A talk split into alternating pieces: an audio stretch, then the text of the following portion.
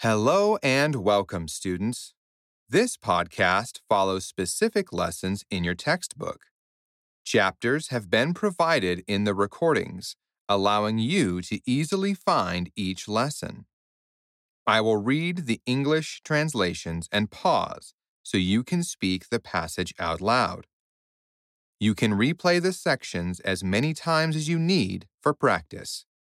Good luck and happy learning. More small talk. American sports. Trying out for the team.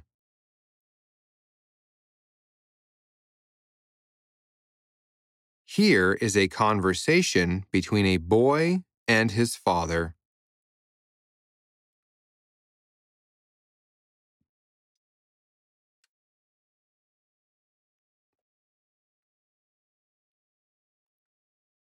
Son. Dad, I want to try out for the soccer team.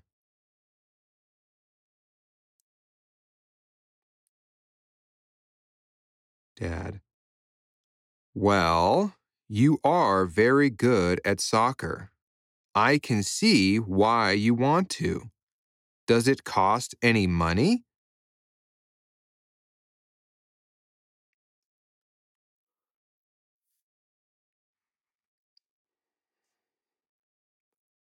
Son. I don't know. I will check.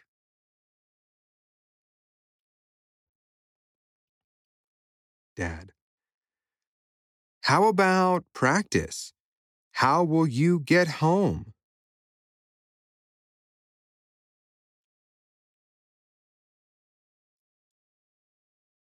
Son. There is a bus stop two blocks from the school. My friend Jose is on the team.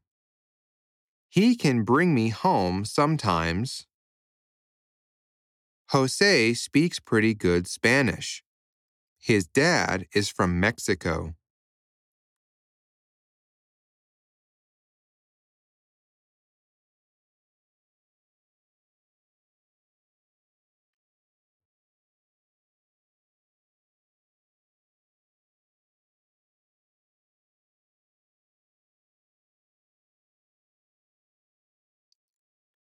Dad. Sounds good to me. Just don't let your schoolwork suffer.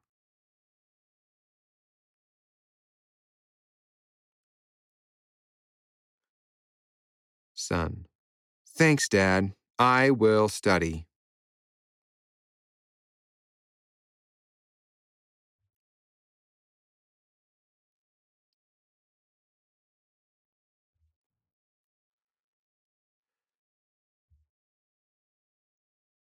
Next, let's talk about weather. Roberto calls his mom with a big problem.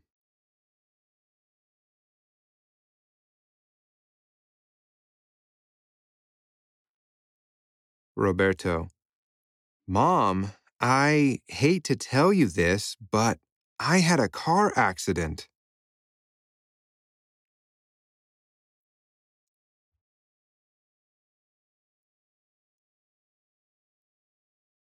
Mom. Oh no! Roberto, are you hurt?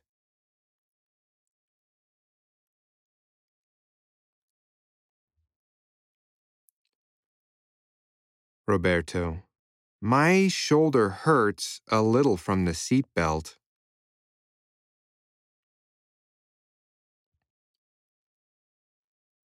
Mom.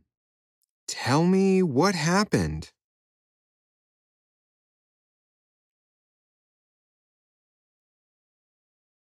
Roberto. The roads were really icy. The police are here. I need to get them some information. Where is the insurance card? I thought it was in the glove compartment.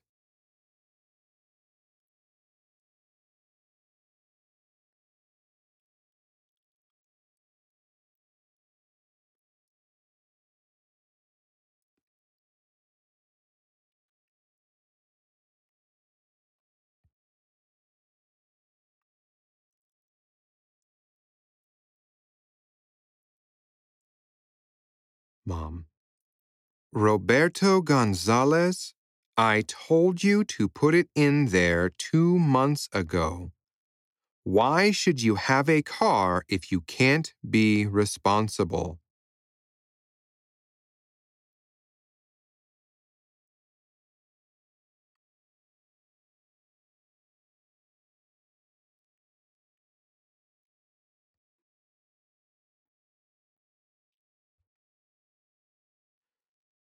Roberto. The police officer needs a copy. Can you send me a snapshot?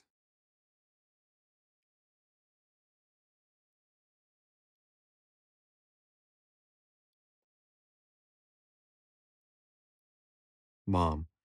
Okay, I will do that now.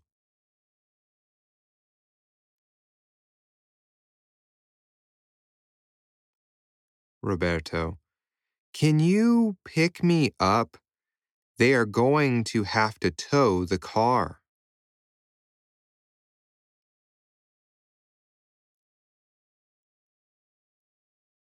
Mom.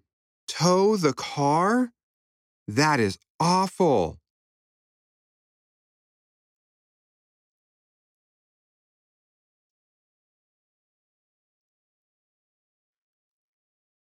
Question. What do you think Roberto's punishment should be?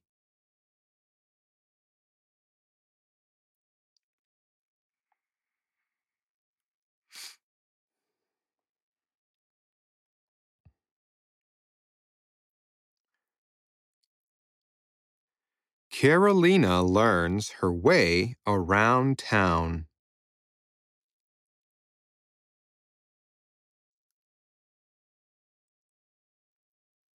Does Carolina ever get a donut?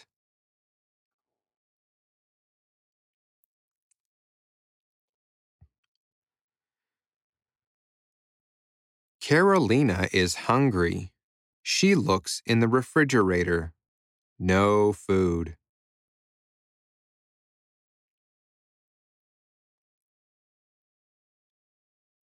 She just moved to town. What does she want to eat?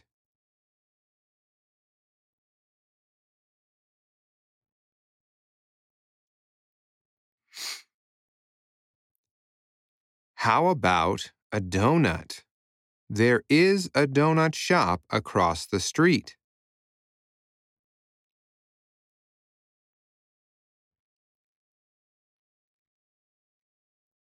Oh no, it is closed.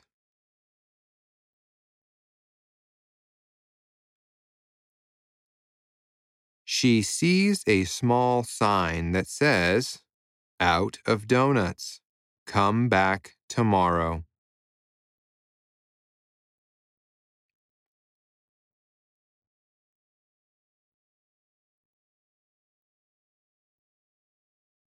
She sees a 7 Eleven down the street.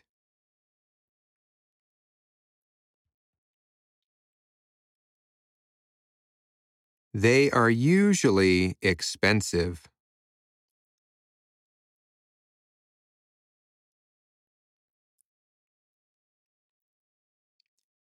Hmm, where is the closest grocery store?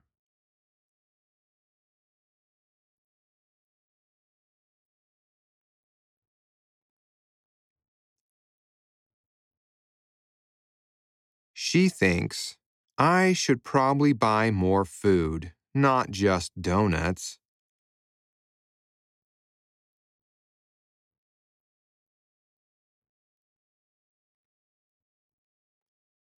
She finds a store on Google Maps. She takes the bus.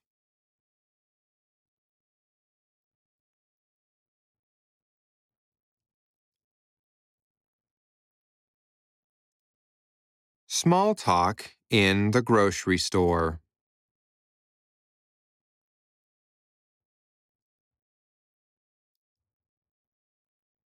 People spend a lot of time waiting in line. Here are some things you can say.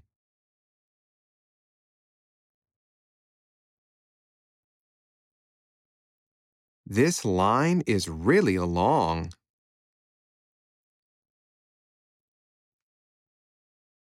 Could the line go any slower?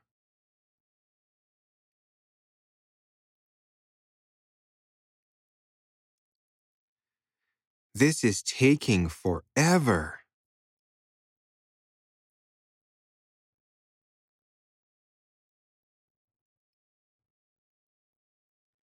Isn't it crazy how high food is getting?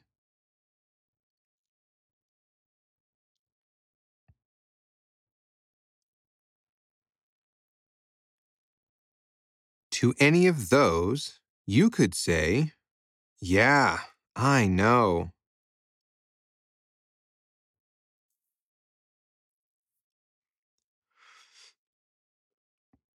Being a cashier is a difficult job, and often people are not very nice.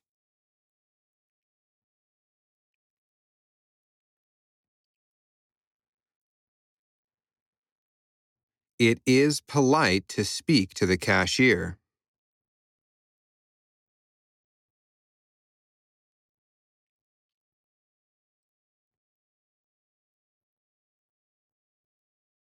Here is an example. Customer. How are things going for you today?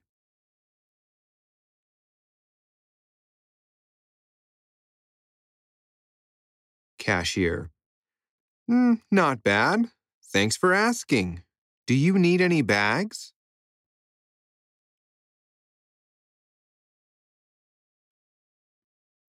Customer. No, I have my own. Thank you.